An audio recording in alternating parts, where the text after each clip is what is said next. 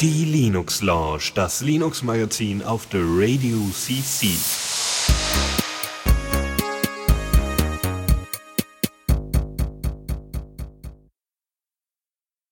Hallo und einen wunderschönen guten Tag hier zur Linux Lounge. Es ist 19 Uhr, es ist wieder montags und diesmal ist auch der Philipp wieder dabei.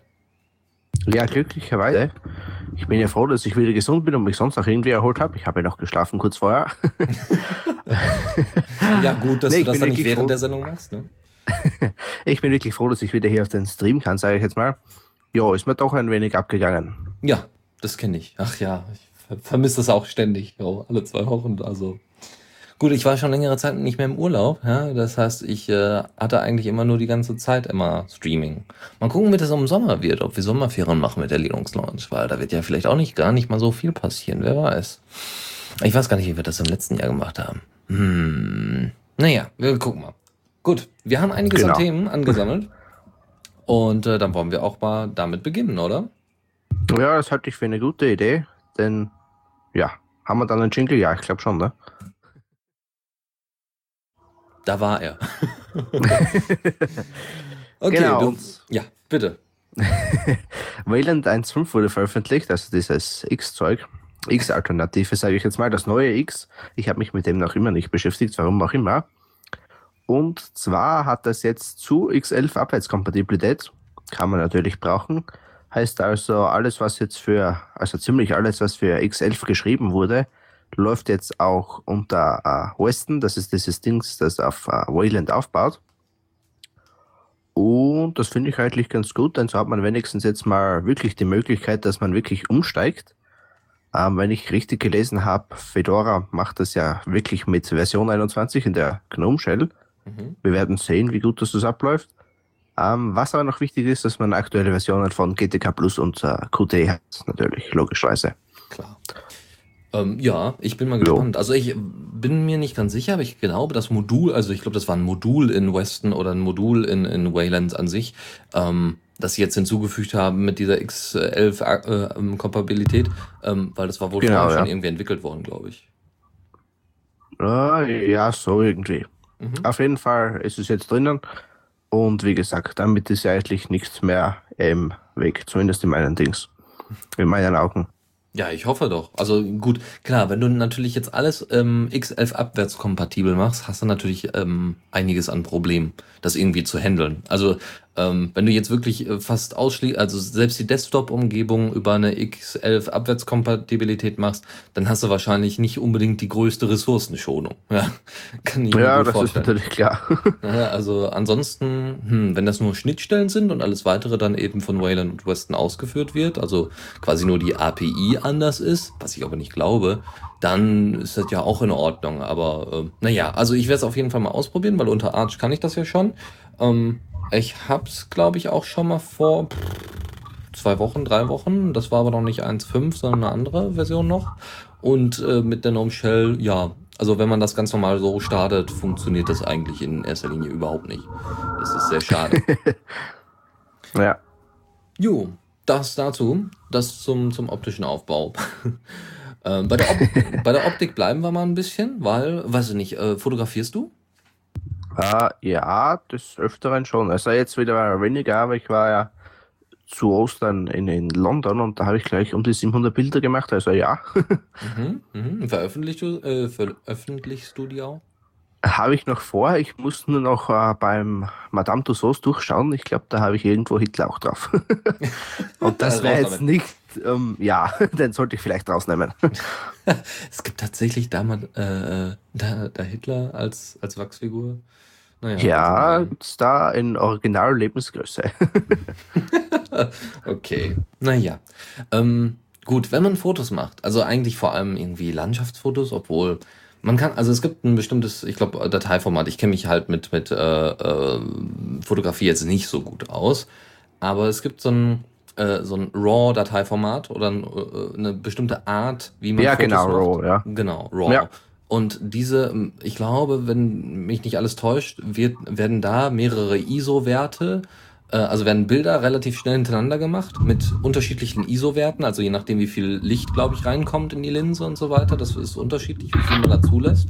Und ähm, die werden quasi übereinander gelegt. Und das führt dann dazu, dass diese Dinge aussehen, als wären die mit, mit einem mega Instagram-Filter vollgepumpt worden, diese Bilder. Äh, Tages. nee, du, Nee? Wenn ich dich da unterbrechen darf, Ja. du redest da jetzt von HDR. Ah, okay, okay, okay. Ja, HDR haben sie ja auch drin. Äh, Okay. RAW, ja, RAW ist äh, verlustfrei. Mhm. Ich glaube, unkomprimiert sogar. Deswegen Oh. sind die Bilder auch da verdammt groß. Ähm, da hast du wirklich alles drin. Also wenn du jetzt sagst, du, also zumindest bei meinem Fotoapparat, ist ich speichere in, äh, in RAW und äh, Chip ein ab, also eh schon hochqualitatives JPEG. Und jetzt hat die SD-Karte zum Beispiel genau da einen Fehler, wo du dein äh, JPEG-Bild liegen hast, dann ist natürlich das Bild zerstört. Ne? Mhm. aber du bekommst aus der RAW-Datei äh, immer noch ein Bild raus. Weißt du, was ich meine? Als pf, Riesenqualität, ne? Okay. Weil eben äh, unkomprimiert und ohne Dings, ne? Ah, Ohne Verlust. Also mehr Daten und wenn ein paar Daten fehlen, ist nicht so schlimm, weil das, weiß ich nicht, kann man noch Lücken füllen, weil es eben sehr viele Daten sind so Ja, ungefähr. es ist halt wirklich, äh, ich glaube, JPEG hätte das Bild äh, 6 Megabyte und RAW hat es dann halt 14. Okay, okay, gut. Ah, ja, gut. und wir reden da jetzt von, äh, von äh, 10 Megapixel, glaube ich, oder 8. 8 oder 10 habe ich, ich weiß jetzt nicht. 10 Megapixel. Okay, das wären 10.000 Mal noch was, ne? Oder? Äh, Nee. 10 Megapixel? Nee, nee, nee, nee, 4000 irgendwas mal. So irgendwas, ah, ne? okay. Okay. Insgesamt kommst du auf 10.000 Pixel, ne? Mhm, mhm. Nein, 10 Millionen? Ja, keine Ahnung. ich bin in Mathe nicht so der Profi. Okay, äh, da wir beide keine Ahnung von äh, großartig Ahnung haben von Bildbearbeitung, ah, dann, danke doch mal für die Klarstellung, was RAW ist, weil HDR, weiß ich nicht, ich habe da schöne HDR-Fotos gesehen und dachte so, hm, und dann kam zwischendurch mal, ja, das habe ich aus RAW, bla. Naja gut, okay. Auf jeden Ja, Fall ist ich glaube, du kannst, wenn ich Ja. noch mal reinfahren darf, ja, ich glaube, du kannst mit RAW relativ viel äh, aus den Bildern noch rausholen. Das heißt, du, äh, eben da du die Originalinformationen hast, eigentlich so, wie sie vom Sensor kommen, kannst du eben mit der Belichtung rauf und runter gehen und kannst du da dann ein, ein HDR ausrechnen. Ne? Mhm. Oder du machst das HDR mit äh, 3 JPEG-Bildern. Ne? Oder so, ja. Mit, aber dann hast du Also man kann das Verlust. da weit treiben. Ja, das schon, aber ja. Bei JPEG Fine kannst du noch relativ groß, also zumindest ist bei den Nikon so, Mhm. äh, relativ groß rauszoomen, ohne dass da irgendwie irgendwas auffällt. Okay. Gut, äh, zum eigentlichen Thema. Ähm, es gibt ein Programm, das nennt sich Raw Therapy. Ähm, Habe ich noch nie von gehört vorher. Ist aber so, äh, ich glaube, durchaus vergleichbar mit Darktable für RAW-Bilder. Ähm, das heißt Nachbearbeitung und so weiter und ähm, ja überhaupt das Handeln von RAW-Bildern, weil sie ja eben so riesig sind, äh, ist damit möglich. Ähm, jetzt in der 4.1er-Version erschienen, ist jetzt auch eine Stable-Version, weil die 4er haben sie erstmal so Beta-Testing gemacht wohl. Und sie haben an dieser Version vier Jahre lang entwickelt. Also dieses Programm gibt es wohl schon eine ganze Weile, ähm, obwohl es eigentlich RAW-Kameras doch noch gar nicht so lange gibt, oder? naja, ich glaube, Pro gibt es seit es Digitalfotografie gibt. Tatsächlich. Ähm, weil die, ja, die Kameras konnten ja von Haus aus nicht gleich mal ein JPEG reinrechnen. Das ist ja nicht so, dass es ein, Stimmt. ja gut, der, der schwerste Algorithmus wird es jetzt auch nicht sein, aber äh, von den Geräten her einfach nicht unterstützt wurde, denke ich mal. Hm. Ja. Hm, hm, okay. Mhm. Ja, wie gesagt, ich habe da überhaupt keinen Durchblick, was Bildbearbeitung angeht. Also was, was Fotografie angeht. Das, das, ist, naja. Böhmische Dörfer. Ähm, ja, also sie haben 50 neue Kameras, also die Unterstützung für 50 neue Kameras hinzugefügt. Sie haben ein Pipettentool für bestimmte Kurven hinzugefügt. Also dass man eben auch ähm, Kurven setzen kann und das aber per Pipette tun kann. Das heißt, du hast dann eben deine, deine typischen Kurven da mit deinen, ne, so Gebirge und so weiter, die du dann da in, in so Graphen. Histogramm das, ja. Genau, genau, genau. Ja. Danke, genau. Ja, ja. So, und dort, äh, das kann man jetzt mit einem Pipettentool machen. Und ansonsten gibt's einfach eine grundsätzlich bessere Bedienung und einen neuen Look und HDR-Support für RAW DNG-Bilder. Was auch immer das bedeuten soll. Was sind denn DNG-Bilder? Weißt du das?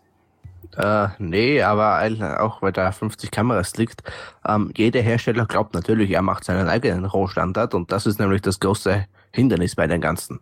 Ah, Also da kämpft auch Photoshop teilweise äh, ziemlich damit.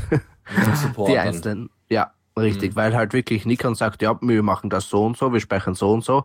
Äh, Canon sagt, wir machen das anders. Ist, was ist noch? Sony, glaube ich, hat auch Kameras mittlerweile. ähm, Und so spinnt sich jeder seinen eigenen Blödsinn zusammen. Ne? Im Endeffekt machen alle das gleiche, die Rohdateien abspeichern. Ne? Ja, das erinnert mich, äh, da bin ich ja froh, dass das World Wide Web soweit äh, standardmäßig, also standardisiert ist. Äh, weil wenn Ja, das, das schon, ja. ne? also, oh, oh Gott, das heißt, du bräuchtest für jede Webseite einen anderen Browser und in dem Fall für jede. Ja gut, ah, so weit sind wir ja dem nicht weg. Ne? Wenn man da Internet Explorer unterstützen muss Ja, und gut, noch okay. Firefox. ja gut, aber die Zeiten sind jetzt Aber, größtenteils ja. vorbei.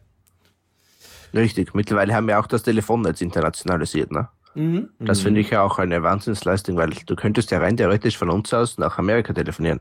Theoretisch, ja. Das ist inzwischen möglich. Ist inzwischen möglich. Ja. Ach ja, der Fortschritt der Technik. Ich kann endlich nach Amerika telefonieren. so, Ohne Internet. ohne Internet. Ja, okay. Ähm, ja, gut, also weiter geht's. Äh, andere Geschichte ist ähm, was für Mediendateien. Du weißt ja, was NAS ist, oder? NAS. Natürlich. Okay. Kannst du es nochmal erklären? Ah, da musste ich eben kurz husten. Mhm. Äh, ein NAS Network Attached, äh, Attached Storage hatte ich erst vor kurzem beim Test. Ähm, kann man sich vorstellen, eine Festplatte mit Netzwerkanschluss, wahlweise mit RAID und allerhand anderem Klumpert, steht bei mir draußen beim Router. Ähm, ja, Ja. Duxi meint auch gerade, nass ist das Gegenteil von trocken, da hat er natürlich auch recht. Ja, ist klar. Ähm, kann man brauchen, gerade wenn man jetzt eben im Netzwerk streamen möchte, wie ich zum Beispiel habe. Ich habe jetzt äh, angefangen, meine DVD-Sammlung hier zu digitalisieren und da ist es doch angenehm, wenn ich von jedem Gerät aus Glas schauen kann. Ne?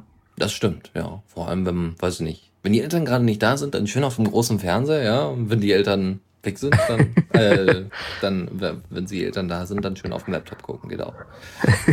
ja, genau. Oder um einfach größere Datenmengen als Backup zu benutzen oder sowas. Also das ist äh, Richtig, genau, genau. auch hilfreich. Gerade So. das RAID ist ja da mittlerweile bei jedem fast dabei, weil zwei Festplatten hast du fast überall drinnen. Ne? Mhm, mhm. Ähm, so, und es gibt eine schöne Distribution, die Debian basiert ist, die nennt sich Open Media Vault. Wer, Vault, wer das Wort Vault nicht kennt, das ist sowas, sowas ähnliches wie Safe, glaube ich, wenn mich nicht alles täuscht.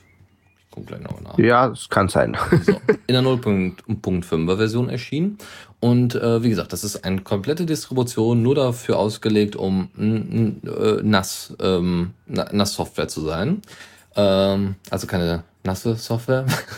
es hat äh, SSH, SFTP und FTP. Es hat SMB, also Samba-Unterstützung, damit man auch eben mit ähm, ähm, mit, ich glaube, Active Directory von Windows äh, gut damit organisieren kann. Das heißt, wenn man unterschiedliche äh, Betriebssysteme innerhalb des Netzwerkes hat, dann ist es damit auch kein Problem. äh, ja, genau, und Samba ist ja auch vor allem für die Freigabe, ne? ja, genau. Weil genau, das, das Dings läuft die Welt ab, ne?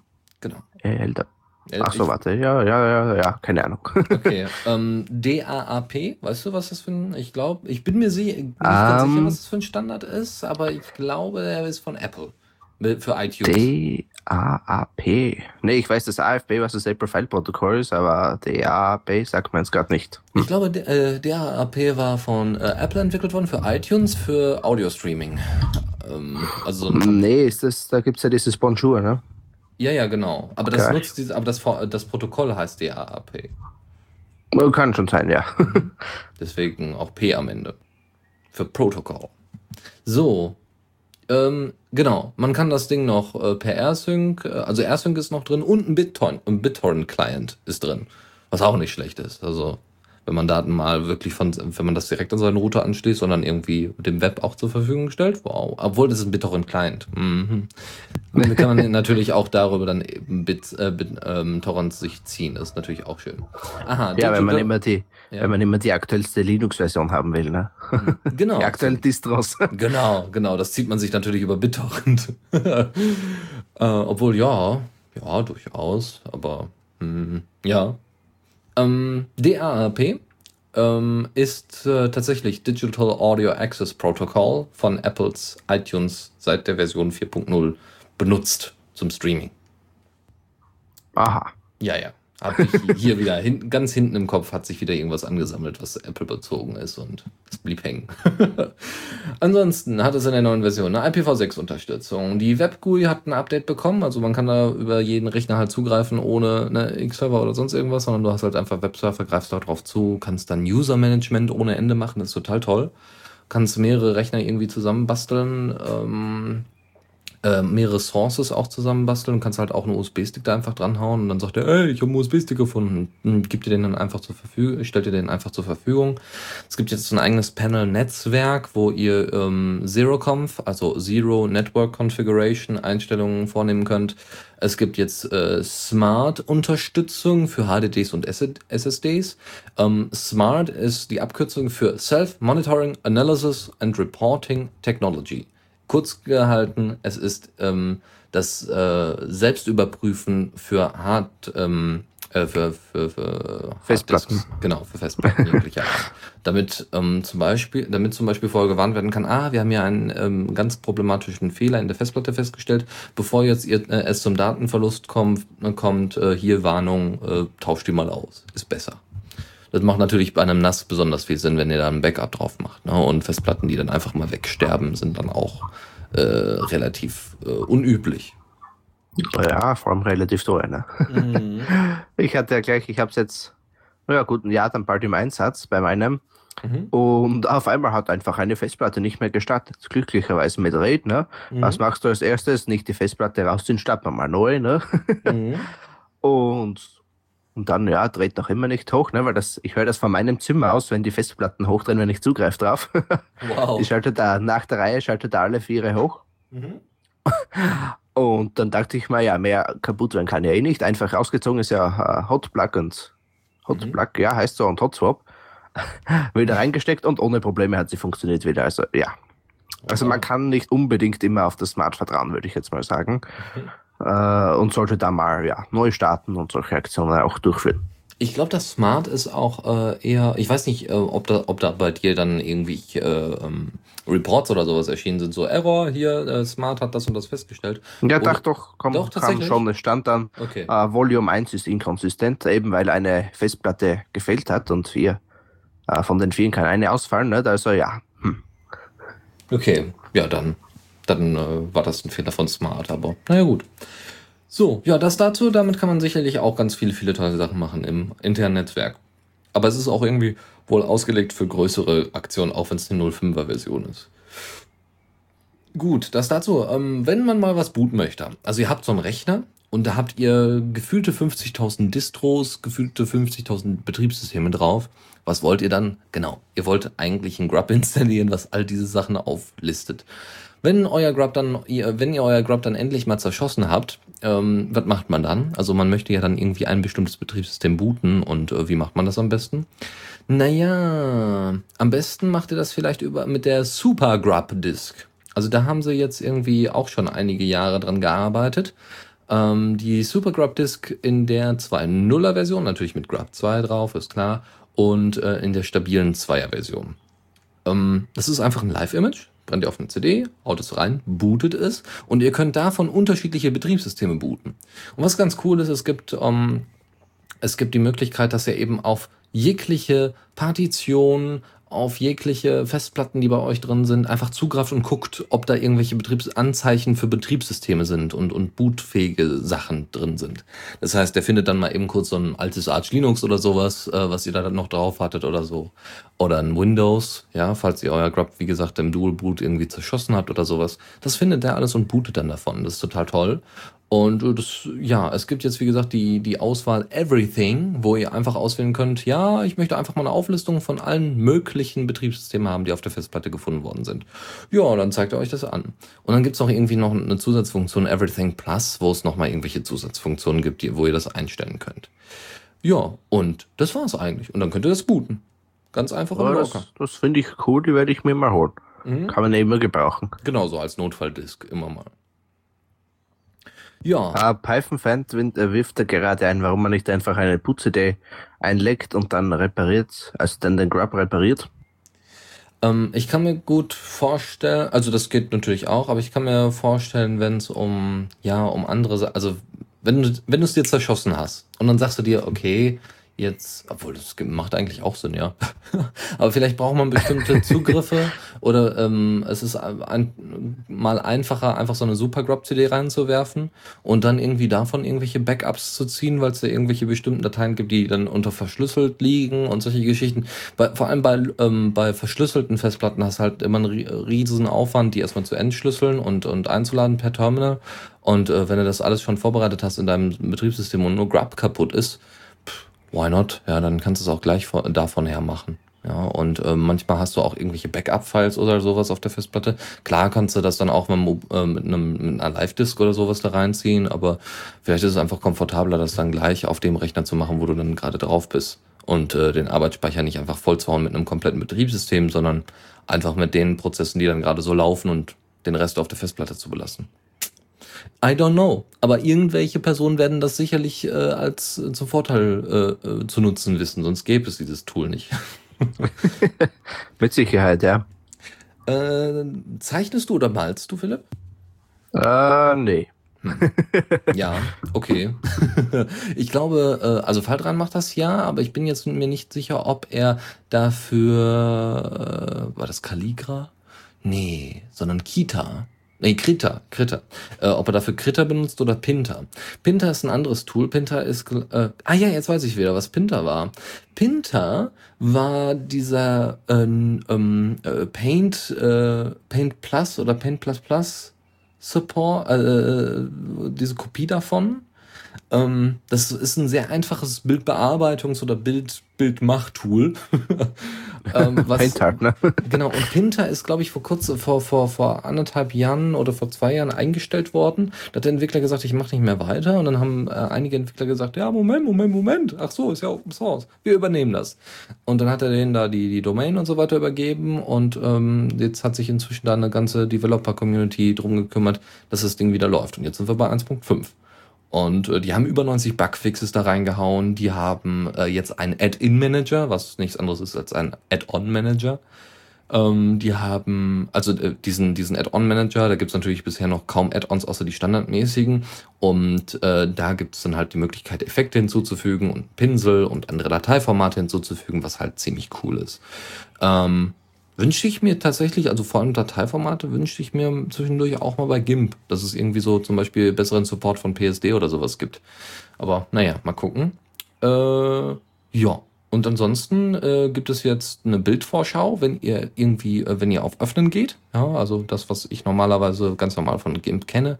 Ich möchte ein Bild öffnen und ähm, bei der Auswahl durch den Bilderordner wird mir dann dementsprechend angezeigt, ach, das ist ein Bild und wird das Bild direkt als kleine Vorschau da angezeigt. Äh, und es gibt für jedes Tool, was ihr benutzen könnt, jetzt einen eigenen Cursor, so damit ihr auch wisst, welches, welches Werkzeug ihr gerade benutzt und nicht immer auf die, äh, also während ihr etwas tut und nicht einfach immer nach links gucken müsst, was da läuft. Das dazu. Ja, Ach ja, die verschiedenen Cursor. Da könnte ich auch ein wenig ausholen. Also eine Geschichte mhm. dazu, was wir auch in der äh, Schule erlebt haben. Photoshop hatte das auch schon ewig. Ne? Ja, klar. Und äh, Photoshop am Mac ist natürlich kein Problem, alles super. Wir haben in der Schule natürlich Windows-Rechner, ne? was hast du sonst in der Schule, in der öffentlichen? Und glaubst du, dass da das funktioniert? Nee, natürlich nicht. ja, aber sowas von gar nicht. Da hast du dann das, das Problem, dass du, wenn du ein Bild bearbeitest, dass er vielleicht mal da ist, der Cursor, dann ist er vielleicht das, was er sein soll, dann ist er mal was anderes. Dann hast du Photoshop gar nicht offen, ist er noch immer da. Wow. wow. Also ja. Okay, das ist heftig. Ja. Hm. Ich weiß nicht, ob es in CS6 auch so ist, aber soweit sind wir in der Schule noch nicht. Bei uns gibt es noch, äh, was haben wir jetzt? CS, äh, CS5, ja. Hm. Ja, immerhin. Immerhin habt ihr überhaupt also Photoshop bei euch in der Schule. Ja, das haben sie vor zwei Jahren, haben sie sich gedacht, ach, scheiß aufs Schulhaus, das bauen wir nicht neu. Oder wir renovieren es nicht, wir kaufen neue, äh, neue Hardware und neue Software. Ne? ja, sicher, aber dann Windows. Super. Ist ja nicht so, als würde es bei den Zoom-Fenstern nicht reinziehen, aber keine oh. Sorge, wir brauchen natürlich neue Software, ne? das, ah, das heißt, ihr habt also einen super gut ausgestatteten Computerraum, aber es zieht. Ja, es zieht, obwohl die Fenster zu sind. Wow, das ist heftig. Also, äh, wir haben es in den Klassen, das ist ganz extrem. Ich meine, jetzt im Sommer stört es ja keiner, aber im Winter ist dann schon ungut, ne? ja, ja, und dann hast du so immer so ein Pfeifen im Ohr und denkst so, hm, was ist denn hier los? okay. Das ist immer schön. witzig, ja. Hm, Ja, äh, wir könnten auch mal so eine Bildungssendung machen, so, so wie, welchen Zustand haben unsere Schulen? Dum, dum, dum. Ja. Aber sie sind jetzt so weit, dass sie einen Privatinvestor suchen. Ach so. Weil der Staat, ja, versprechen tut es ja schon seit den letzten 15 Jahren. Vor 30 Jahren wurde das Gebäude gebaut, ne? aber jetzt sind sie soweit, ja, wir suchen noch einen Privatinvestor. Hm, hm. Also mich, bra mich brauchst du da zu dem Thema nicht fragen. Ich wäre schlicht dagegen, aber wenn es natürlich keine anderen Möglichkeiten gibt. Naja. Ja. Es hieß irgendwas mit 14 Mille, ne? Uiuiui. Ist ja nichts, ne? Aber ich Ja. meine, äh, es sind auch drei Schulen untergebracht, ne? Also es ist schon drei Schulen, drei Stockwerke. Es ist eine Riesenanlage, ne? Aber es zieht halt, wenn die Fenster zu sind. Oh Gott. Ja, nee, renovieren, das ist nix. Aber wir sollten wieder zurück zum Thema kommen, glaube ich. ähm, Ja, das stimmt natürlich. Ich will dich nur ein wenig entlasten, weil ich ja die Farbe hier sehe, ne? ja, ja, nee, ist ja super. Nee, ist, äh, ganz, äh, ist ja in Ordnung. Ähm, kennst du Soundjuicer? Hm, nee, nee, ich glaube, ich habe mal was davon gehört. Mir kommt das irgendwie. Ja, das ist so in den uralten, in den uralten Ubuntu-Versionen war das früher mal drin, so als Standardteil. Wenn mich nicht alles täuscht, war das irgendwie Neuner oder Achter oder sowas. Auf jeden Fall war das äh, früher, als, als Ubuntu noch äh, eine GNOME-Oberfläche hatte. Und Soundjuicer war ein Tool, um äh, ja, CDs zu rippen, wenn man so möchte. Ja, also so eine Sicherheitskopie anzulegen, sagt man ja heute. und du kannst dann, also das eigentlich, äh, naja, ist ja nicht verboten, du kannst es ja auf deinen MP3-Player ziehen und so weiter, ist ja kein Ding. Ähm, Und damit das auch ordentlich getaggt ist, hat man eben Soundjuicer benutzt. Relativ einfach. Hast reingelegt und dann hat er dir direkt angezeigt, ja, ja, ja, so. Und wir haben jetzt mal hier von der Plattform Music Brains, haben wir direkt schon mal rein, äh, äh, durch die, durch die Timecodes erkannt, was für eine CD das ist und ähm, welches Album das ist, welche Titel das sind, welcher Künstler das ist. Ähm, gar kein Problem, wenn du jetzt noch irgendwelche Änderungen machen möchtest, bitte. Ja, das ist ziemlich cool gewesen und ähm, ja, heute macht das, glaube ich, größtenteils auch Rhythmbox. Äh, Soundjuicer ist schon lange nicht mehr äh, ja irgendwie aktualisiert oder verbessert worden oder sonst irgendwas und es gab schon lange keinen Release mehr. Obwohl verbessert worden wahrscheinlich immer mal wieder, aber es ist halt nichts mehr großartig. Es gab keinen großen Release. Und jetzt sieht das anders aus. Jetzt gibt ähm, vorher gab es die Version 2.31 und jetzt gibt es die Version 3.12. Und damit ähm, ja gibt es allerlei schöne Sachen. Man kann jetzt äh, in den Tags auch den Komponisten eintragen. Man hat, ich glaube, es ist ein kompletter Port zu GTK 3 hat stattgefunden. Zumindest war die Angabe nicht so ganz klar, aber ich glaube schon. Ähm, dann gibt es noch äh, Verbesserungen im ähm, Albumdialog. Man kann mehrere Alben gleichzeitig bearbeiten oder sowas. Irgendwie so, ganz komisch, aber hm, da gibt's ein Ja, weil es eine, weil es eine CD mit drei Alben gibt, ne? Ja, natürlich. Wer kennt das nicht? Ähm, dann kannst du den Fensterstatus abspeichern. Das heißt, wenn du noch nicht ganz fertig bist mit dem Rippen oder sonst irgendwas, also mit dem, mit dem Bearbeiten der Dateien oder sowas, kannst du dann den wohl abspeichern und dann dementsprechend wiederherstellen. Und das Wichtigste natürlich, sie haben Opus Encoding mit reingebracht. Und natürlich ohne Ende Bugfixes. Aber Opus Encoding wäre tatsächlich so mein Lieblings-Killer-Feature und so. Hauptsache Opus. Ja, Dois meint auch gerade, äh, weil du gesagt hast vorher, dass das man das machen darf mit dem Rippen und das Ganze. Anscheinend gilt es äh, anscheinend Orte, die das doch verboten ist. Ähm, er hat ja jetzt gerade Argentinien als Beispiel angeführt. Argentinien? Hm, Wieso? Achso, Ich achso mich grad, es gibt Orte, wo das verboten ist. Also, ja. hm. Ja. Ja, ja, klar. Okay, ja, natürlich. Aber wie, er hat da so einen Artikel gelesen. Ah, ja. okay. Ähm, so, das ist wie gesagt eine etwas ältere Geschichte, also äl ältere, ältere Software, die wieder auflebt und einen neuen Release bekommt. Und jetzt kommen wir zu ganz neuer Software, die trotzdem einen neuen Release bekommt. Und zwar California mit 0.11. Und die haben äh, jetzt unter anderem eine direkt, also California ist ein Kalenderprogramm, ähm, was wunderbar mit GNOME integriert funktioniert. Das heißt, wer sich kein Evolution äh, holen möchte oder einsetzen möchte, der kann einfach California für den Kalender benutzen, weil der automatisch mit, äh, mit der GNOME Shell wunderbar interagiert. Ähm, inzwischen gibt es ein Mon eine Monatsansicht für die Informationen, die man über den Evolution Data Server bekommt. Äh, soweit ich weiß, ist dieser Data-Server auch eben für Kalender und so weiter zuständig und für den Kalender, den GNOME benutzt. Also diese Kalenderübersicht ganz oben bei euch in der Leiste.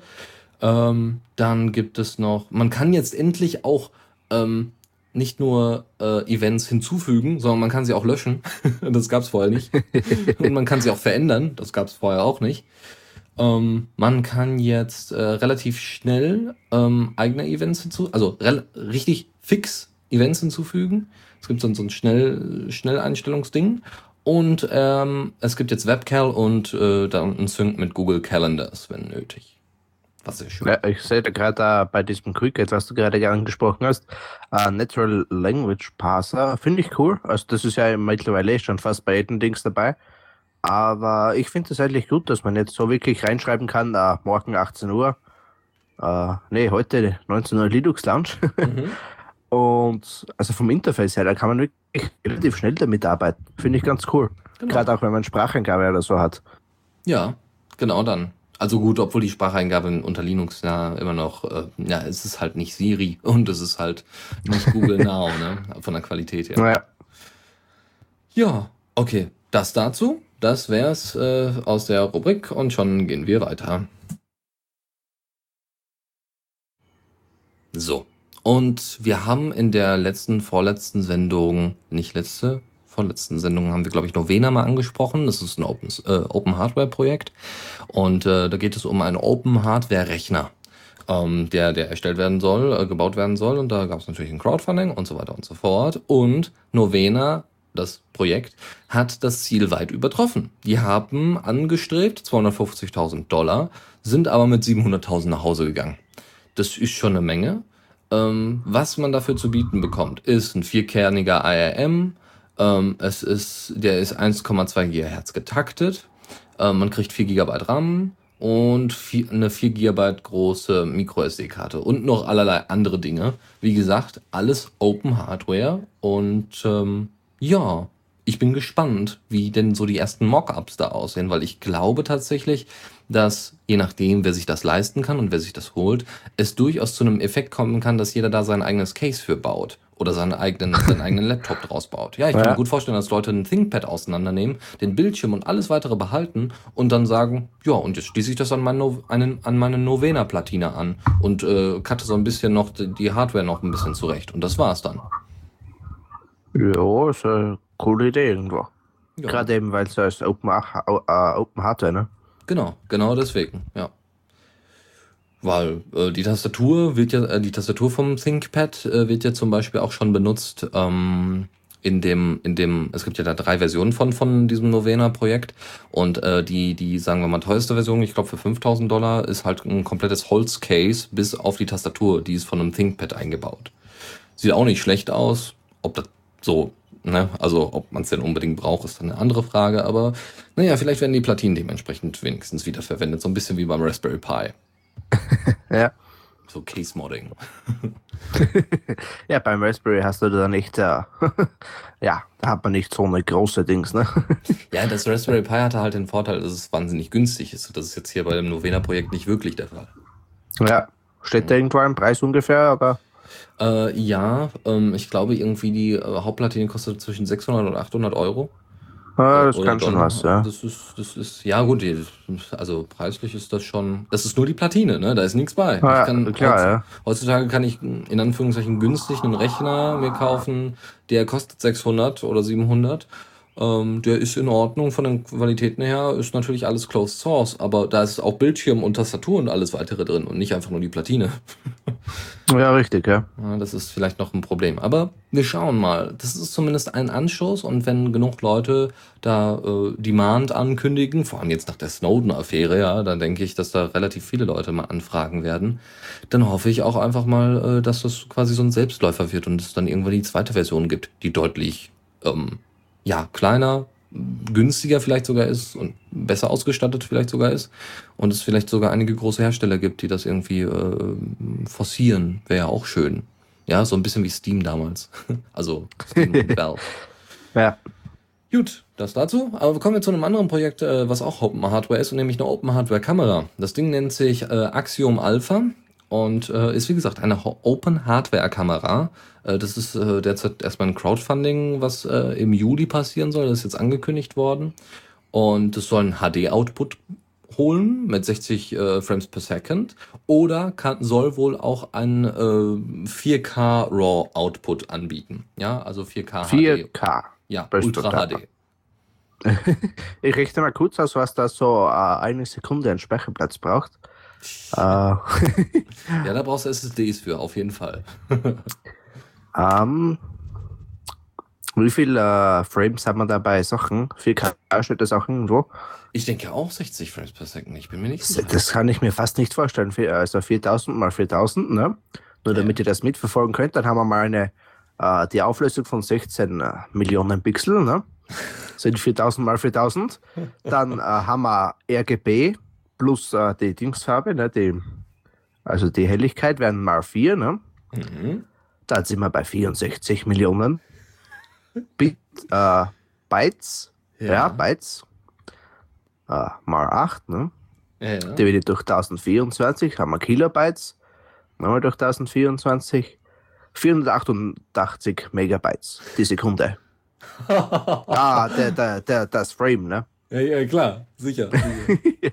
Holy hell. Ja, ja, das, äh, das kann viel Spaß. Also auch wenn, auch wenn das jetzt hier nur äh, mal eben schnell ausgerechnet ist und vielleicht auch noch irgendwie fehlerhaft ist, aber trotzdem. Ja, irgendwo ist ein Fehler drin. ja, es ist sehr beeindruckend trotzdem. Aber ja, grundsätzlich ist. Ja, die Filezeit 4K ist riesig, ne? Ja, ja, klar. Also, ich, weiß, ja. Ich, ich, weiß nicht, wie, wie die heutige äh, Filmkameras ausgestattet sind. Also du musst, die nehmen ja auch in 4K und HD. Also du musst dir da vorstellen, 4K äh, und dann nochmal HD. Ich meine, das sind auch nochmal riesige Datenmengen, die da erzeugt werden bei heutigen Filmen. Ja, richtig, glaub, richtig. Ja. Äh, ich denke da gerade an, an den deutschen YouTuber, an Gronk, der hatte da das beste Beispiel, der lädt ja mittlerweile 4K hoch. Äh, äh, je nachdem, in welchem Spiel halt, weil YouTube unterstützt es natürlich. Und äh, dieses 20 Minuten Video, das muss ja mindestens, keine Ahnung, pff, das muss ja riesig sein, ne? Mhm. Kann ich mir zumindest vorstellen, ne? Eieiei, meine Güte. Okay. Also alles, was recht ist, an mir recht wohl hat, ne? ja, muss ich auch erstmal sagen. Aber wahrscheinlich, äh, ja, es gibt, weiß ich nicht, ich glaube LG oder sowas hat das schon mal geplant, zu sagen, äh, ja, wir machen mal 4K äh, LC, also Displays für Smartphones. Ja, sehe, ne? damit dann äh, ein Icon, weiß ich nicht, so groß ist, dass das mit einem Finger gar nicht mehr geht, ne? Genau. Ja, nee, aber, aber allein, ja gut, das müsste, würde dann wahrscheinlich hochskaliert werden, aber trotzdem, das ist halt Unsinn. Das ja, dann schaut es halt irgendwie aus, ne? Weil wer, äh, wer macht heute denn schon ein äh, Logo in 4K, ne? Ja, aber es ist tatsächlich. In Full HD kann ich mir das vielleicht schon mal vorstellen, eben gerade aus, aus den äh, großen Gründen, was jetzt Samsung mit den hochauflösenden Displays hat oder auch Apple, ne? Mhm. Aber ja, 4K denke ich, ja, keine Ahnung. Ist ein bisschen der, zu, zu stark an der Grenze. Aber da bin ich tatsächlich am überlegen, wann wird das irgendwann mal zu Ende sein, dass äh, das dauernd so nach höher, schneller weiter, weil Ultra HD, was soll denn danach kommen? Hyper HD? Es macht keinen Sinn. Also es macht keinen ja, Sinn, dass es noch nichts mehr. mehr. richtig, ja. Ja, irgendwann siehst du den Unterschied nicht mehr, dann dann musst du irgendwann Roboter davor Ja, das siehst du jetzt die, kaum, ne? Die das irgendwie toll finden. Ja, ja du genau. siehst ja jetzt auch vor Full HD oder HD siehst du jetzt auf eine gewisse Entfernung auch nicht mehr, ne? Ja, und warum? Ja, ich sitze ja nicht, ich sitze ja nicht einen Zentimeter vom Fernseher, ne? Ja, aber die, vielleicht die, ja, vielleicht, ja. Obwohl, also ich kenne, ich sehe den Unterschied zwischen 720 und 1080p durchaus. ja, durchaus, aber wenn du jetzt 10 Meter wegstößt, ist das, äh, war das mal, ne? Das ist richtig, ja. Aber kommt ja. darauf an, wie groß dein Wohnzimmer ist, ne? So 10 Meter, das ist schon. ja, gut, aber zwei, drei Meter bist du gleich mal weg, ne? Ja, du musst ja überlegen. Also, du hast dann vielleicht ein MacBook oder sowas und äh, sitzt dann direkt davor oder so und weiß ich nicht, wenn du dann Student bist, hast dir gerade ein neues MacBook geholt und hast dann hochauflösend und keine Ahnung. Dann ist schon schön, wenn du da 1080p oder noch höher hast, ne? Ähm, Natürlich, naja, was will ich mit einem 15 Zoll Bildschirm mit einer riesen Auflösung? Ne? Genau. Ich sehe da immer nicht die Relation, weil was bringt mir das? Ja, ja. Schön und klasse, wenn ich, ja, keine Ahnung, irgendwas machen will, aber äh, es bringt nichts, mhm. weil der Bildschirm ist immer noch klein. oh Mann, oh Mann. Ja, das ist, das ist fast schon Philosophie.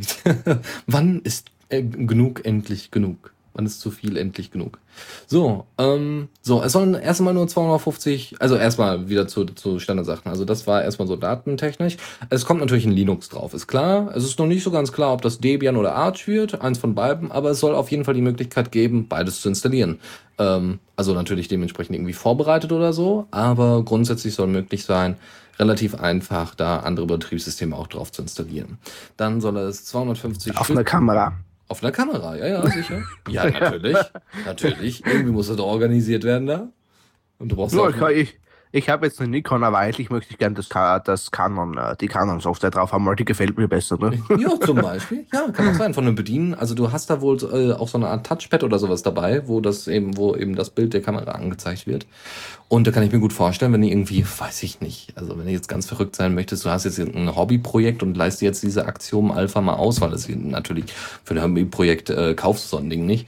Ähm, so, und du willst das Ding jetzt irgendwie auf dem Smartphone oder sowas haben, kann ich mir auch gut vorstellen. Oder auf einem Tablet, wenn du irgendwie weit entfernt bist, willst du das streamen, das Bild der Kamera. Weil da keiner hinterstehen soll oder sowas und keiner irgendwie abgelenkt werden soll. Ja. Ja. Also, äh, oder du willst es steuern, fernsteuern, wenn es solche Möglichkeiten, also so einen kleinen Minimotor oder sowas einbaust und die ganze Schwenkführung und so weiter alles nur noch per, per Rechner machen möchtest, kann ich mir gut vorstellen, je nachdem, dass die Usability da gegeben sein muss. Das heißt, das muss ein dementsprechendes Betriebssystem sein, womit du gut umgehen kannst. Wenn du das aber alles gar nicht brauchst, dann packst du halt ein sehr einfaches Betriebssystem drauf. Also Vorteile macht es durchaus. Und sinnvoll ist es auch. Also wie gesagt, 250 Stück sollen da erstmal nur produziert werden. Nur in Anführungszeichen. Und die, die mehr als 350 Euro zahlen, also äh, im, Crowdfunding mit reinwerfen, können sich das Ding auch äh, nach dem Einkaufsmaterialpreis holen. Das sind zwischen, also sie sind da ganz explizit und sagen, zwischen 800 und 2000 Euro sind das ungefähr. Also sie sind sich noch nicht so ganz sicher, wie das dann am Ende aussehen wird, preislich. Aber so, das ist so, das sind so die Schätzungen, weil sie, wie gesagt, auch noch wohl noch ein bisschen rum experimentieren. Ach ja, um 2000 Euro bekomme ich ein NAS mit 32 Terabyte. Hab heute ein Angebot zufällig bekommen. Ja, also nur als Relation, ne? Das ist 32 natürlich. Terabyte, ne? Das ist ja, pff. ja, richtig. Genau, vielleicht kannst du das NAS, NAS dann gleich, gleich an die Kamera anschließen, wenn du in 4K und HD aufnimmst. genau, ja, mit der, mit Äh. den 8 Festplatten-Base, ne? Ich wollte 4K und 3D sagen, aber okay, ja. ja. Genau, es soll ähm, sehr modular aufgebaut sein. Das heißt, du hast unterschiedliche Aufsätze und wie gesagt, wahrscheinlich wird dann auch 3D und sowas möglich sein. Das ist aber bisher noch nicht das Ziel.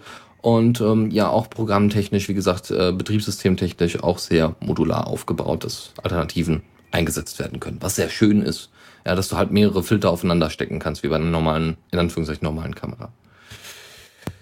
Ja, finde ich gut, aber es ist halt nur eine Kamera, ne? Es ist halt nur eine Kamera, ja, aber wenn die eingesetzt Man kann das wird, brauchen, aber ja. Also wenn ich mir so, wenn ich mir so vorstelle, so Bavaria-Film oder sowas. Also so Filmstätten, die jetzt nicht riesig sind, obwohl Bavaria durchaus groß ist, aber keine Frage. Also so Filmstätten, die durchaus groß sind, aber trotzdem noch so klein, dass sie äh, relativ schnell switchen können. Das wäre ja in Hollywood Ja, stimmt natürlich auch wieder, ja. ich glaube, also so irgendwie, oder Independent-Zeugs. Also das heißt, du machst, ähm, also YouTuber kann ich mir tatsächlich vorstellen, die sich sowas, so ein Ding irgendwann mal reintun. Um 2000 Euro.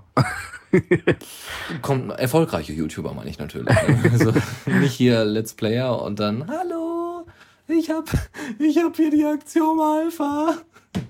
Und ich zeige euch jetzt, wie ich zocke in 4K. Und wie ich Pizza esse während des Zocken. Ja, gut, das dazu. Ähm, gehen wir mal ein bisschen schneller hier voran, damit wir hier heute auch noch fertig werden. Also, LibreSSL äh, zieht Bilanz. LibreSSL ist ja die Fork von OpenSSL, nachdem OpenSSL ja so wunderbar gefailt hat mit dem Heartbleed-Bug und so weiter, haben sie gesagt, ja, so, also die OpenBSD-Entwickler haben gesagt, nee, das geht ja nicht und was macht ihr denn da und bla und überhaupt. Und haben gesagt, wir forken das jetzt. Und dann gab es natürlich einen großen Aufschrei, was, du kannst es doch nicht forken jetzt und das ist doch alles so problematisch und überhaupt oder geht doch nicht und ja, jetzt, jetzt die, wird das alles divergent und so und das geht ja gar nicht. Ne? Und das, diesen Aufschrei gab es damals beim äh, GCC-Compiler auch. Naja, ähm, danach wurde aber dieser, dieser Fork dann irgendwann wieder zurückgemerged, weil der besser war. Das ist ein anderes Thema. Bei LibreSSL bahnt sich wohl Ähnliches an.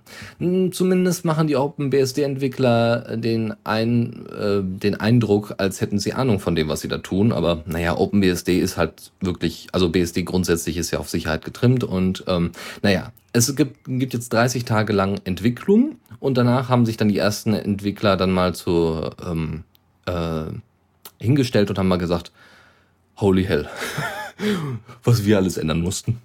Das war eine Arbeit. Ach Gottchen, was machen die OpenSSL-Entwickler da den ganzen Tag? Und sie haben wohl sehr, sehr viel schrecklichen Code gesehen, wie wohl einer der Projektleiter da meinte.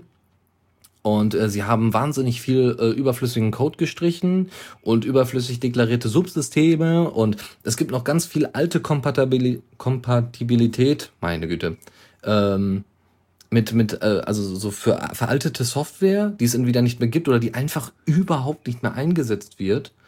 Ähm, sie wollen die API der ganzen Bibliothek etwas verkleinern, also deutlich verkleinern, nicht etwas aber sie haben derzeit immer noch ein Finanzierungsproblem. Und die Linux Foundation hat schon gesagt, nö, euch fanden wir nicht. das, äh, das hat mich persönlich tatsächlich doch ein bisschen hart getroffen. Also, dass die Linux Foundation nicht gesagt hat, ja, okay, das ist jetzt ein Fork und wir sollten uns zwar alle jetzt auf OpenSSL oder sowas stürzen und da eben alles verbessern, aber ich hoffe einfach mal, dass LibreSSL jetzt nicht seinen eigenen Weg geht, sondern dass sie jetzt einfach ihr Ding da durchziehen und das später einfach wieder zurückgemerged wird in OpenSSL und alle sind happy. Das würde mich am ehesten freuen. Ja. ja. Ja, das Problem ist halt, äh, wenn du halt OpenSSL hast, du kannst, äh, wenn du wirklich, äh, wie da steht, viel schrecklichen Code hast, du kannst, du musst teilweise einfach neu schreiben, ne? So viel Aufwand das ist. Du, es hilft ja, das beste Refactoring hilft ja nichts, wenn der Code trotzdem irgendwo, ja, alt ist, ne? Richtig. Und ich muss ganz ehrlich sagen, ich äh, finde es auch gar nicht mehr schlimm, dass jetzt erstmal die OpenBSD-Leute äh, das jetzt geforkt haben. Ähm, aus dem einfachen Grund, weil, genau, normales Refactoring bringt da einfach nichts, sondern fängst einfach nochmal komplett, machst einfach wirklich komplett, boah, einfach mal radikal, ne? Keine großen Diskussionen, sondern du forkst das Ding und haust, ziehst dein Ding da durch und verbesserst alles, was geht. Und am Ende des Tages hast du die ganzen Diskussionen quasi umfahren und am Ende des Tages wird dann gesagt, so, LibreSSL ist jetzt deutlich besser, sicherer und toller als OpenSSL. Entweder nutzen wir jetzt alle LibreSSL oder wir packen das wieder in Merge per OpenSSL zusammen. Das wäre mir egal, aber es kommt beide auf dasselbe raus. Ja, wir haben ein sichereres Web und das ist tatsächlich elementar. Apropos, Mozilla sollte ja auch daran arbeiten, aber in der letzten Sendung habt ihr ja mitbekommen, dass es da DMM-Probleme äh, gibt und und und. So, aber Mozilla hat noch viel, viel weitere Probleme, kennen wir alles ja auch schon. Unter anderem, dass der Firefox natürlich nicht so fix ist, wie er eigentlich sein sollte, weil es, weil der Kern, nämlich Gecko, die Browser-Engine von Mozilla, einfach auf Multicam-Prozessoren nicht so gut läuft. Und deswegen haben sie gesagt, ja, wir bauen mal was Neues. Und wir hatten das auch schon mal in einer Sendung, wo wir Elektrolysis mal vorgestellt haben. Das ist der Nachfolger von Gecko, wird also sehr interessant. Und äh, da arbeiten sie auch schon seit 2011, glaube ich, dran. Ähm, inzwischen mussten sie ein paar Sachen zurückstellen, weil sie ja gesagt haben, okay, wir müssen jetzt erstmal ein neues Design fertig machen und haben dann per Austral, also Australis haben sie jetzt ja größtenteils fertig. Jetzt sind nur noch so ein paar Kleinigkeiten zu fixen und vielleicht noch zu verbessern. Aber die meisten Arbeiter von Australis werden jetzt schön in Richtung Elektrolysis gepackt. Was mich freut, das heißt, an dieser Browser-Engine wird weiterentwickelt. Diese Browser-Engine wird nicht nur Multican, äh, äh, Multican funktional sein, sondern sie wird auch Sandboxing möglich machen von einzelnen Tabs. Das, was Chrome schon lange, lange drin hat. Sie wird äh, möglich machen, was haben wir denn noch hier so an Features? Ähm, Genau, äh, an sich grundsätzlich Stabilität und eine reaktionsfreudigere Software. Ne? Also dadurch, dass du eben Multiprozesse hast, also nicht nur Multiprozessor, sondern auch Multiprozesse hast. Das heißt, jeder Tab läuft in einem einzelnen Prozess und kann dann dementsprechend, wie viel er gerade braucht, sich vom Prozessor nehmen. Von den vier, fünf Kernen so ungefähr was sehr schön ist. Es gibt bereits in der Nightly-Version seit Februar, äh, gibt es da schon Vorstufen von und so, so Teilentwicklungen, die schon in der Nightly drin sind und ich nutze die Nightly ja, deswegen stört mich der, der, der, der Core Firefox ja nicht. Vielen stört er jetzt ja, weil er wohl noch immer noch zu langsam ist.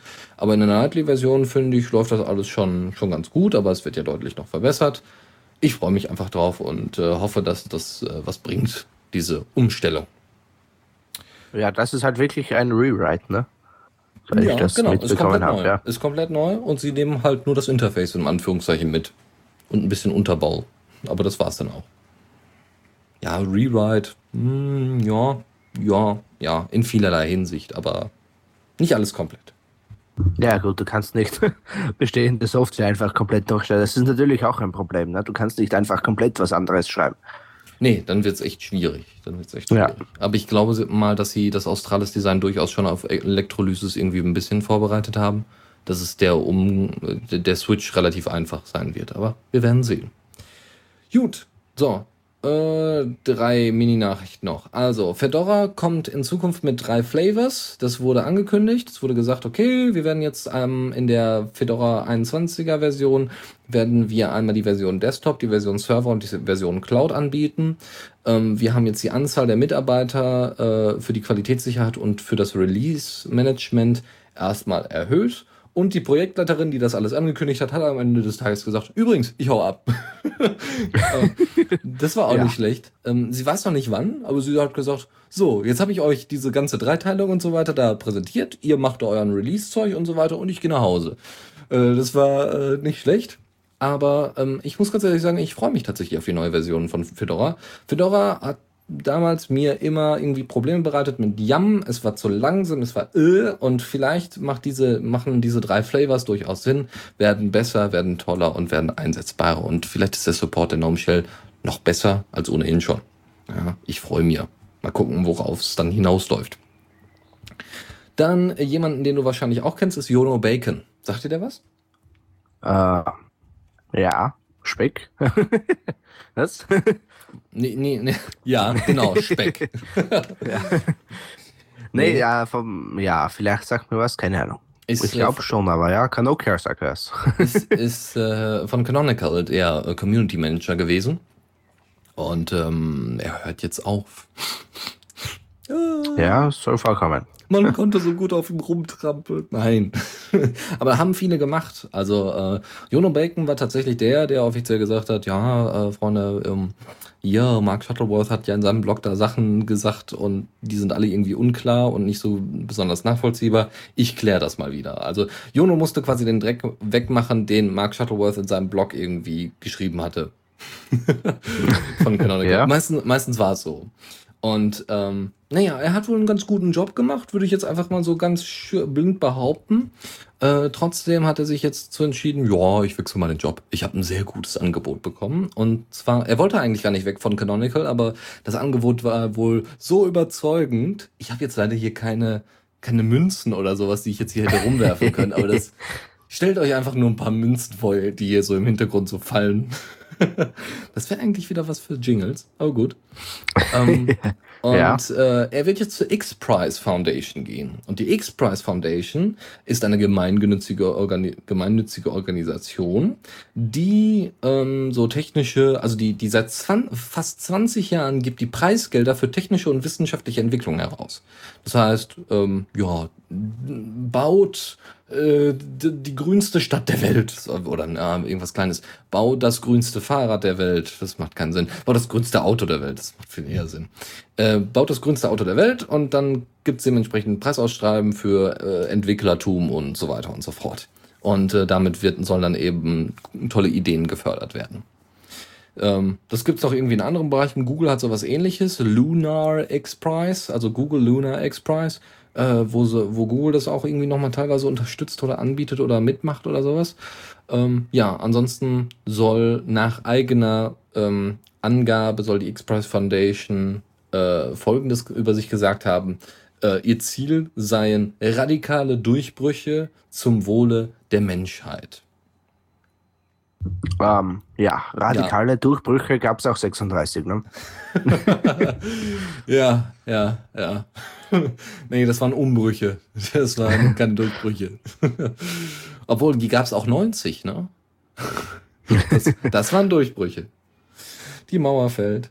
Ähm, ah ja, gut. 89? 30, äh, 90? Hm. So. Gnome Terminal kann wieder Transparenz. Angeblich.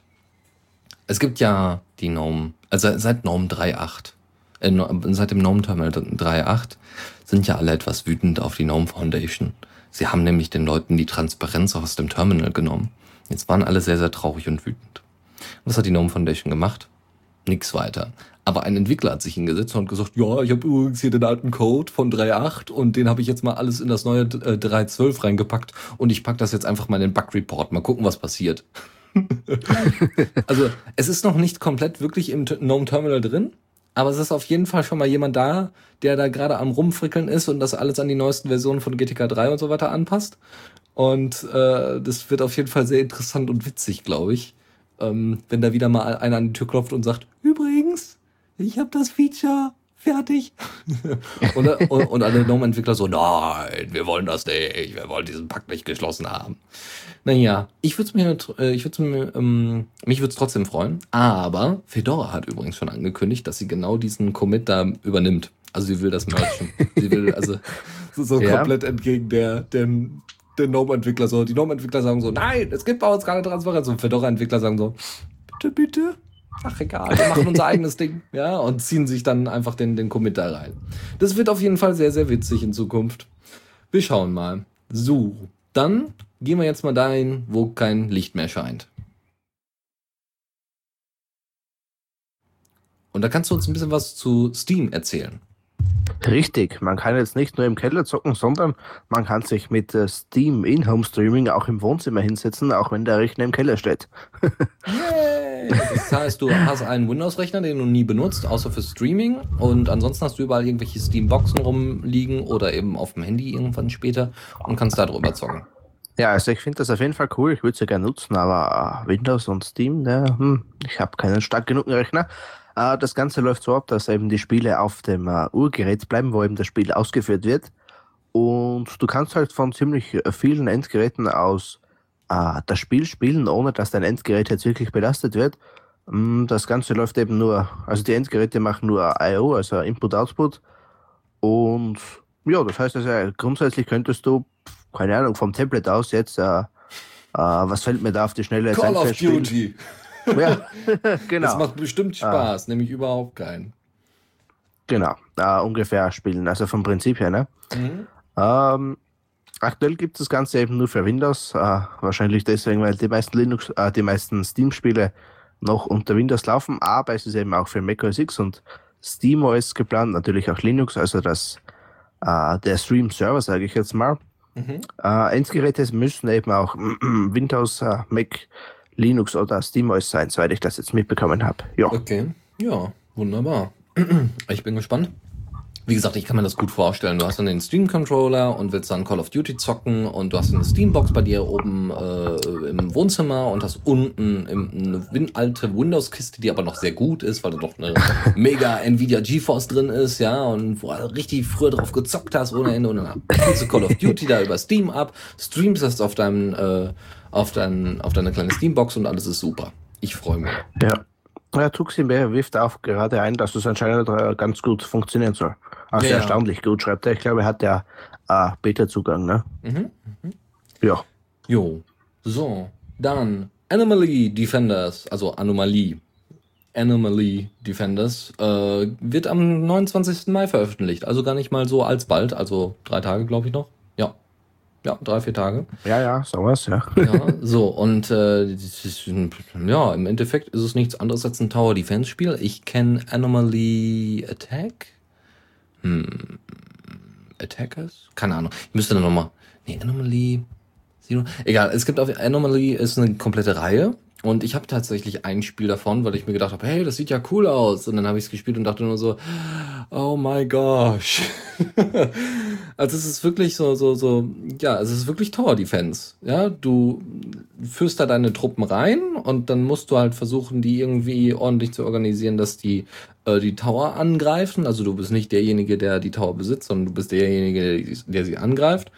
So, und äh, ja, und das ist, wie gesagt, das, der erste Teil gewesen. Der zweite Teil, nämlich Defenders, ähm, ist jetzt Tower Defense, wo ihr mal die Tower seid und ihr versucht, das irgendwie zu verteidigen. Und ähm, der Trailer ist ganz witzig gemacht, muss man zugeben.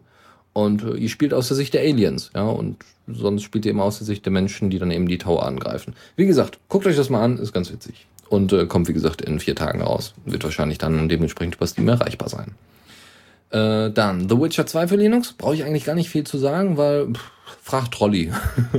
Trolli weiß tatsächlich am meisten darüber, weil er äh, da totaler Fan ist von The Witcher 2 und sich auch wahnsinnig gefreut hat, als das Ding für Linux rausgekommen ist vor ein paar Tagen, Wochen.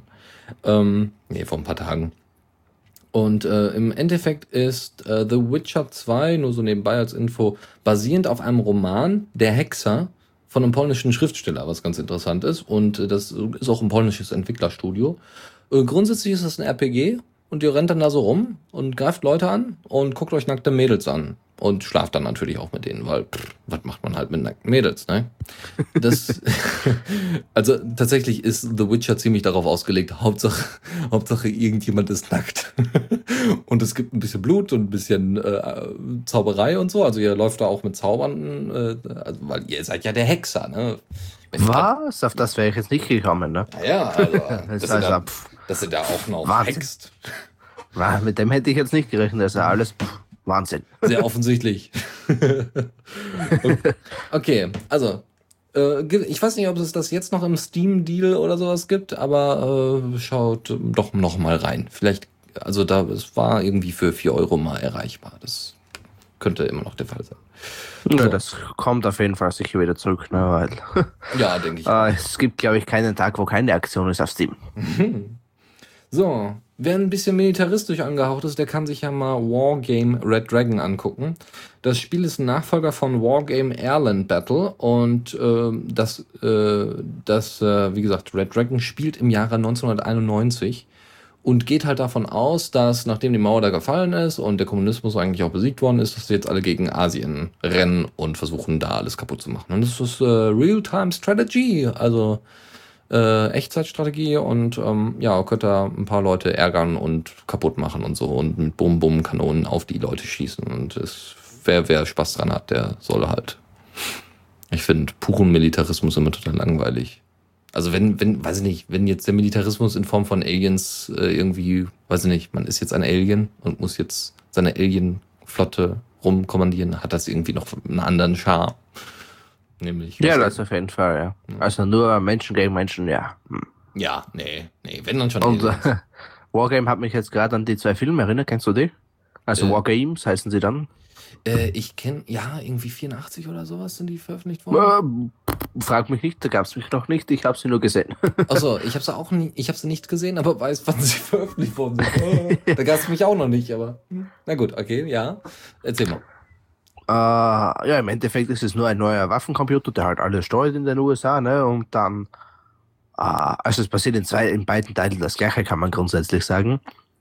Äh, auch die Protagonisten sind die gleichen, fast halt, ne? Und der gerät dann halt außer Kontrolle und greift dann mehr oder weniger die ganze Welt an. Im Endeffekt wird das Ganze dann eben dadurch beendet, dass man dem Computer beibringt, äh, wenn einer einen Atomschlag macht, dann machen das alle anderen auch. Und ja, kann man sich anschauen, sind zwei gute Filme. Ja, Hm, hm. Okay, mal gucken. Aber du hast gerade schon gespoilert, aber ja gut, ist egal. ja gut, im Endeffekt. Also es ist auch ein bisschen geekmäßig angelehnt, eben gerade äh, was die äh, Zeiten angeht, mit äh, Einwählen übers Telefon und solche Geschichten. Also da gibt es ja auch dieses äh, Hackers, da gibt es ja auch einen Dreiteiler. Kann man sich mal anschauen, ne? als, als Verfolger der Linux Lounge, sage ich jetzt mal. Mhm. So, dann äh, noch mal ein bisschen was zu Krieg und zwar äh, War of the Overworld Bedrock. Ähm, wer das Sp alte Spiel Dungeon Keeper aus den 90ern, glaube ich, kennt, äh, der wird sich sicherlich freuen, weil daran ist es angelehnt. Das ist so inspiriert. Das ist ein äh, Real, also hier so Echtzeitstrategie. Ähm, und äh, läuft mit der Unity 4 Engine und ihr seid halt, ne, ihr seid halt ein Unterlord und seid halt in unterirdischen Dungeons und müsst dort dann Leute kaputt machen, natürlich. Und ihr habt eigentlich die absolute Kontrolle über alle Gegebenheiten, ja. Ihr braucht Gold und loyale Folge, Folgenden, Folge, Folgekreaturen und sowas. Und es gibt noch irgendwelche Sünden oder sowas, die, die irgendwie noch, also so richtig teufelartig, ja. Äh, so richtig satanistisches Spiel. Ja, wenn ich Teufel will, dann schaue ich Supernatural. ja, ja, Ja. Ich höre ich hör dann einfach immer Kreationisten zu, wenn ich was von Satanisten hören möchte. Das ist immer am witzigsten. Ja, das dazu. Äh, ja, kann man sich reintun. Ist wohl ganz witzig und es gibt da ein paar nette Screenshots zu. Und das letzte Ding ist Crowdscape. Und das hat nichts mit Deutschen zu tun, weil, ne, Crowds, das war die damalige Bezeichnung nach dem, Erst, äh, nach dem Zweiten Weltkrieg für die Deutschen von den, ähm, von den USA und von den Engländern uns gegeben, dieser Name. Ähm, so, aber. Hotdog, ja, Hotdog mit Sauerkraut, ne? Ja, ja, genau. Das schmeckt doch nicht. Ich, wer isst denn sowas? ja, das frage ich mich auch immer. Also, ja. Also, Crowdscape ist ein kleines Rennspiel, wo ihr Flügel habt, so wie so ein Vogel. Das ist total witzig. Also, ihr fliegt dann da, also ihr, ihr fahrt dann da und dann fallt ihr da vielleicht runter und dann könnt ihr dann da rumfliegen und könnt wieder auf die Bahn kommen. Und ihr seid dann halt nicht tot, sondern ihr fliegt dann halt wieder auf die Bahn und könnt dann somit das Spiel gewinnen. Das ist total witzig. Ähm, Ja. ja, aber man muss die Strecke halt schon mehrere Male ähm, äh, gespielt haben, um zu wissen, wie man dann zum Beispiel per Schwebemechanismus, ne, also eben einfach nur Flügel raus und los geht's, äh, wie man dann zum eigentlichen Thema kommt. Aber tatsächlich ist das äh, vom rein künstlerischen Ansatz sehr hübsch gemacht. Also es gibt so kleine Effekte, dass so, man so Rillen auf dem Bildschirm hat. Also es sieht dann immer so, so alt aus, so, so papierartig, als wären das so alte Falten oder sowas. Als hätte man da so. Also es ist wirklich so im Origami-Stil gehalten. Sehr hübsch. Mal angucken, macht Spaß, sich das einfach nur anzugucken. Äh, vielleicht hau ich mir das tatsächlich mal rein, weil es ist natürlich ausgelegt für Multiplayer und äh, ich denke, sowas macht dann eben mit vielen Leuten auch Spaß. Gut, dann haben wir diese Woche auch das. Hm. Bevor ich jetzt dazu komme, frage ich noch kurz, habt hast du mit, mit, mit Faltrennen eines gehabt? Was habe ich? Ein, ein Kommando der Woche? Ich bin mir nicht sicher, ich glaube nicht. also irgendwie schaffen wir zwei das immer, dass wir da keines haben, aber heute haben wir eins. Ah, das Ganze nennt sich Galileo, hat nichts mit der Serie zu tun, die da im Fernsehen auf ProSieben ist. ähm, und zwar kann man damit GitHub-Repos, ähm, also Repositories, auf der Konsole untersuchen, also durchsuchen. Ja. Das ist nochmal kurz der Funktionenüberblick. Das kann man natürlich brauchen, wenn man äh, Tastaturfanatiker ist. Hm, Soll es ja, ja viele geben. Und finde ich auch gar nicht so schlecht. Das schaut da auf. Also der eine der Screenshot, den es da gibt, der schaut ganz gut aus. Ähm, ist in Ruby und auch als Ruby Gem verfügbar. Kann man also relativ schnell installieren, wenn man die Gems drauf hat. Jo. Ja. Genau. So einfach kann es gehen. Ja, Ja. ist hübsch. Es, es sieht auch echt hübsch aus, muss man sagen. Also im Terminal sieht es selbst sehr hübsch aus. So. Ja, ist die Frage, wie es auf anderen Betriebssystemen ausschaut. Das ist ja ein Mac-Terminal, ne? Also, hallo. ja. Also bitte, bei einem Normenterminal, auch wenn der Hintergrund noch nicht transparent ist, äh, das heißt gar nichts. Das, das kann auch gut aussehen im äh, Normenterminal. Gut, weiter geht's. Natürlich. Genau. Und da sind wir auch schon beim nächsten Ding. Äh, wir müssen jetzt ein wenig auf die, aufs, aufs Gas steigen. Äh, Syncting oder Syncfing, keine Ahnung, wie man das am besten ausspricht. Äh, Thomas Leister dürfte jeden hier bekannt sein, denke ich mal. Hat da einen, einen Artikel dazu verfasst. Ähm, man kann sich das so vorstellen wie Dropbox, nur ohne zentralen Server und Peer-to-Peer. Und vor allem jeder kann es benutzen ohne irgendwelche Sondervoraussetzungen. Ähm, Finde ich ganz cool. Wie gesagt, Peer-to-Peer ohne, also einen zentralen Server gibt es, glaube ich, der die Schlüssel austauscht, verschlüsselt natürlich. Und ja, da gibt es eigentlich gibt's nicht so viel darüber zu sagen. Ist halt ein, ein, ein Sync-Dienst, äh, nur eben ohne zentralen Server. Kann jeder, also jeder betreiben. Die einzelnen Noten nennen sich die, die einzelnen Ordner, die einzelnen Geräte äh, müssen sich immer gegenseitig authentifizieren. Das heißt, du brauchst den Schlüssel von deinem äh, Kollegen, wenn du jetzt mit einem anderen austauschen willst, und er braucht den von dir. Ähm, ich glaube, irgendwo war das mit RSA verschlüsselt. Mhm. Ja, ich weiß nicht mehr. Ähm, asynchron, also ja, klar, logischerweise. Und ja, ich habe es getestet hier, zumindest lokal im Netzwerk. Es funktioniert ganz gut, auch wenn es jetzt noch nicht, ich glaube, es ist noch nicht stable, Version 0 irgendwas. Ähm, oder ist es doch stable, egal. Kann man gebrauchen. Ich wollte es auch übers Netzwerk testen, also übers Internet. Aber anscheinend funktioniert die UBNB, also die Universal Plug and Play äh, Schnittstelle noch nicht so ganz mit jedem Router. Mhm. Mhm. Ja, Ja. die Zentralität ist ja auch wichtig, ne? Aber es gibt Ja, auch also ich finde es ich find's halt wirklich cool, weil du wirklich sagen kannst, okay, äh, du hast da irgendwo einen Verwandten, ne? Und du willst da die Bilder austauschen mit denen, willst aber nicht eben auf Dropbox oder irgendwas zurückgreifen, haust ihm einfach, schickst ihm den Key, er schickt dir deinen, natürlich über verschlüsselte E-Mail, ne? Mhm. Und dann geht das. Mhm. Ich Also hier im glaube- Netzwerk funktioniert das einfach so, äh, ein, zwei Sekunden dauert das, dann finden sich die Geräte gegenseitig, ohne dass man da wirklich irgendetwas konfiguriert. Ne? Das ist echt klasse, weil da überlege ich nämlich auch, dass mit das wollte ich eigentlich immer mit meinen beiden Hauptrechnern, also mit meinen beiden Rechnern machen. Ich habe einen Laptop und habe einen Hauptrechner und theoretisch wäre halt ganz cool, wenn ich das miteinander austauschen könnte. Richtig, ja, ja weil ich habe jetzt, ich habe jetzt zum Beispiel äh, bei dem Webdesign-Zeug, was ich mache, äh, habe ich immer so irgendwie was nass kopiert, ne? Aber mm, ist halt nicht ideal, ne? Mhm. Und jetzt äh, synkt du es einfach rüber, ne? Ja, super. Einfach so. Weil wenn du jetzt wirklich wenn du Dropbox einsetzt, äh, liest erstens jeder mit, ne? Und äh, zweitens musst du es hochladen, ne? Ja. Und von einem, und in Netzwerk intern gibt es ja bei Dropbox auch und ich glaube bei den ganzen anderen auch, was da gibt, OneDrive oder wie sie alle heißen. Mhm. Äh, aber ja. Selbst da, also wenn du deinen eigenen Server hättest oder sowas, könntest Richtig. du genau dieses Syncing ja machen. Also sonst hättest du halt immer nur ein Syncing, wenn du das dann mit deinem, du hattest ja gerade das Beispiel gegeben mit deinem Kollegen, der dann irgendwie Fotos austauschen möchte oder so. Genau, ja. Ähm, da kannst du es dann immer nur machen, wenn beide online sind. Ne? Aber wenn sonst, äh, ansonsten machst du das über einen Server. Das geht natürlich auch super. Ja, Richtig, funktioniert auch. Ich möchte nichts machen. Auch, das ist total ja. super. Du hast nur die ganze Zeit eine Folge verpackte Leitung. Aber ansonsten ja. ist es total super. Ah, ich möchte es dann mal auf Uberspace probieren. Also mhm. falls der Hoster was passiert, müsste eigentlich gehen. Also ich werde da mal Kontakt aufnehmen. Das wäre nämlich wirklich cool, gerade wenn man eben im Webentwicklung ist. Äh, ich muss nicht bei FTP hochladen, ich sync das einfach, ne? Mhm. Genau. Das wäre halt schon, jo. ja. Ich bin gespannt, ich bin gespannt. Ich werde es auf jeden Fall mal ausprobieren, aber erst wenn der Rechner hier wieder ordentlich läuft. mal gucken. Gut, aber nicht nur Dezentralität ist wichtig, sondern auch ein bisschen Sicherheit auf dem eigenen mobilen Gerät. Genau, genau. Und vor allem Open Source ist ja vorne dabei heutzutage. Äh, mich wundert es ja eigentlich, dass die Leute noch immer, oder viele Leute noch immer äh, diesen NSA-Affärenzeug oder Snowden-Affärenzeug äh, nicht wirklich wahrhaben wollen. Ja, also, pff, also ja. Ähm, auf jeden Fall droidbreak.info zeigt äh, Informationen über Open Source Apps im äh, Play Store. Mhm. Ist ein also abgeschaut, sage ich jetzt mal, oder inspiriert bei diesem prismbreak.org. Ähm, da sieht man eben relativ viele Apps, die wirklich Open Source sind. Äh, natürlich kann die Sicherheit trotzdem nicht garantiert werden. Es ist, läuft immer noch über den Play Store. Ne? Müsste man vielleicht selbst kompilieren oder zumindest direkt vom Entwickler holen.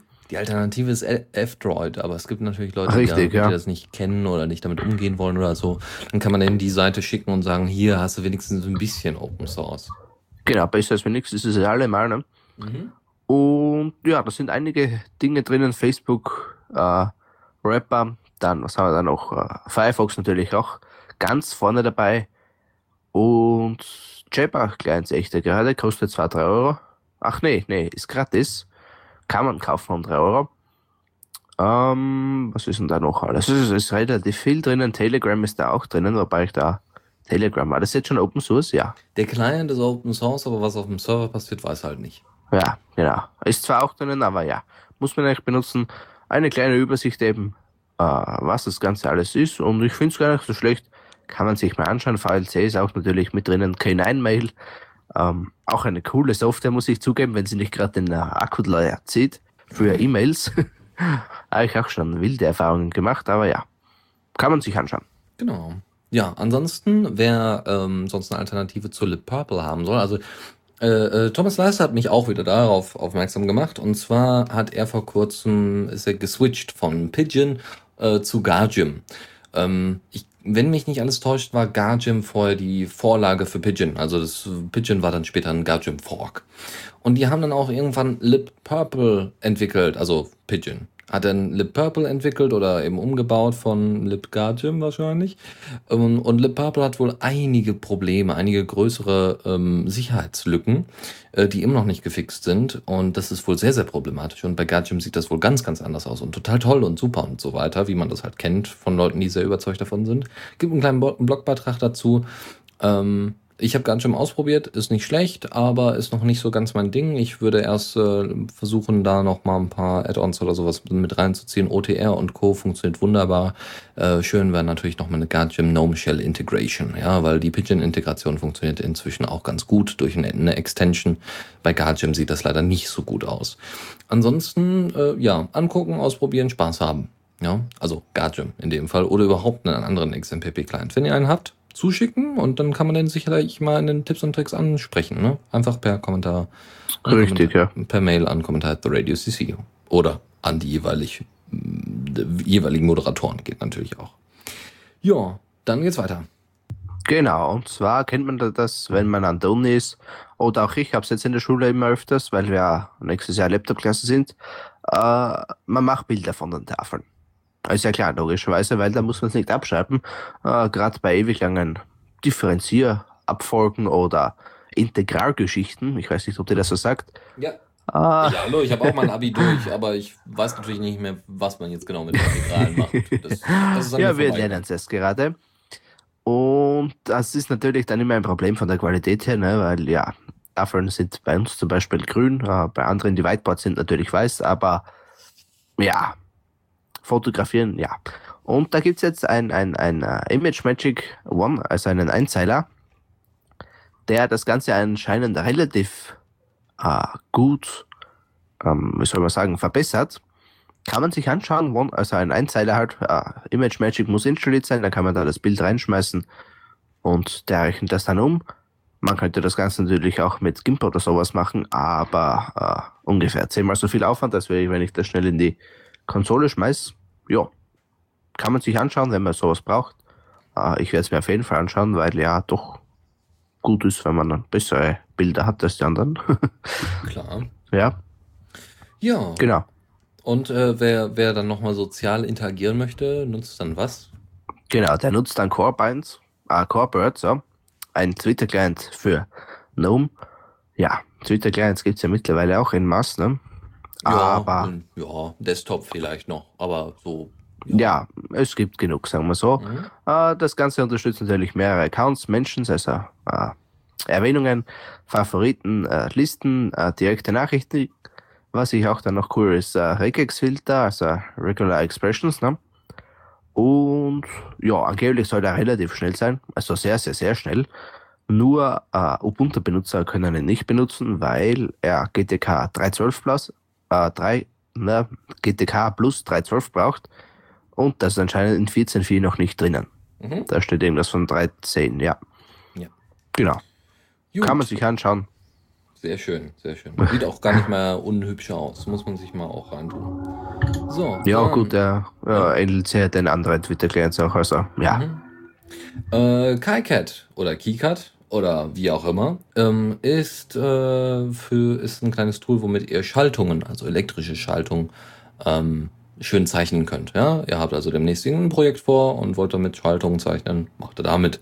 ist ein super Tool keine Ahnung. Ich habe es nicht ausprobiert, aber es scheint ein super Tool zu sein und wird von vielen Leuten empfohlen. Vielleicht hat jemand dafür eine Verwendung. Also im Hackerspace bei uns wahrscheinlich sehr, sehr viele. Ah, elektronische Schaltung haben wir jetzt, jetzt meine, ne? Ja. Ja, keine Ahnung. Muss ich mir mal anschauen, würde mich direkt interessieren. Mhm. Und weil wir ja gerade Schaltungen planen, nicht? warum möchte man nicht auch seine Wohnung planen? Da gibt es nämlich auch Open Source Lösungen dafür. Mhm nennt sich dann uh, Sweet Home 3D. Gibt es direkt sogar in den Ubuntu-Repos. Uh, ja, wer halt Innenarchitekt spielen möchte, ohne zum Architekten zu gehen müssen, kann man natürlich machen, kann man brauchen, keine Ahnung. Da ich nicht vorhabe, noch in nächster Zeit auszuziehen, ist es bei mir nicht so ranghoch. Kann man sich aber wirklich anschauen. Uh, der Screenshot, der auch da beim Artikel dabei ist, schaut ganz gut aus. Ja, mhm. genau. Gut, und ah, ansonsten haben wir noch ein bisschen... Das mhm. Pet zugemacht. Ah, nee, ist ja kein Problem. Aber ansonsten haben wir ja noch was für Wim-Liebhaber, ähm, die im Firefox zum Beispiel mal ein paar Wim-Geschichten äh, ausführen möchten in einzelnen Ah ja, stimmt, stimmt. Hm? Das ist ein kleines stimmt, Plugin. Ja. Genau, wer halt äh, Wim auch noch im Firefox haben möchte, wer möchte das nicht? Ne? Also Wim Kommandos, ne? natürlich ja, richtig. Den, den ja, aber alles halt, was er da ziemlich machen kann. Ähm, ich finde es ein wenig blöd, dass da wirklich eine komplette Wim-Instanz im Hintergrund läuft, aber gut, ich denke mal, der wird ja nicht so ressourcenlastig äh, sein. Die Inhalte, also die Inputs und Outputs werden durchgeroutet und ja, geht in jeden Firefox Textfeld, also Text-Input-Feld. Hm, ja, kann man brauchen oder halt auch nicht. Mhm. Ja, also ich würde jetzt, ich gebe jetzt nicht auf den Webseiten so ewig lange Texte ein, dass ich das, denke ich, auszahlen würde. Mhm. Aber gut, ja, kann man sich anschauen, ne? Ja, denke ich auch. Für alle Wim-Liebhaber, die das auch im Firefox benutzen möchten. Ja, wer es braucht, genau. Das ist eigentlich der richtige Untertitel dafür. Gut, das soll es gewesen sein. Wir sind durch mit der Sendung und ähm, ja, hat wieder viel, viel Spaß gemacht. Ich wäre gerne etwas wacher gewesen, muss ich zugeben. Also so eben ja, hättest du vorher geschlafen. Ja, das stimmt, aber ich hatte leider keine Zeit davor. Ich musste die Sendung vorbereiten und äh, noch ganz, ganz viele andere Dinge machen, wie essen oder was trinken. Wenn ich schlafe, brauche ich nichts zu trinken. ja, beides gleichzeitig.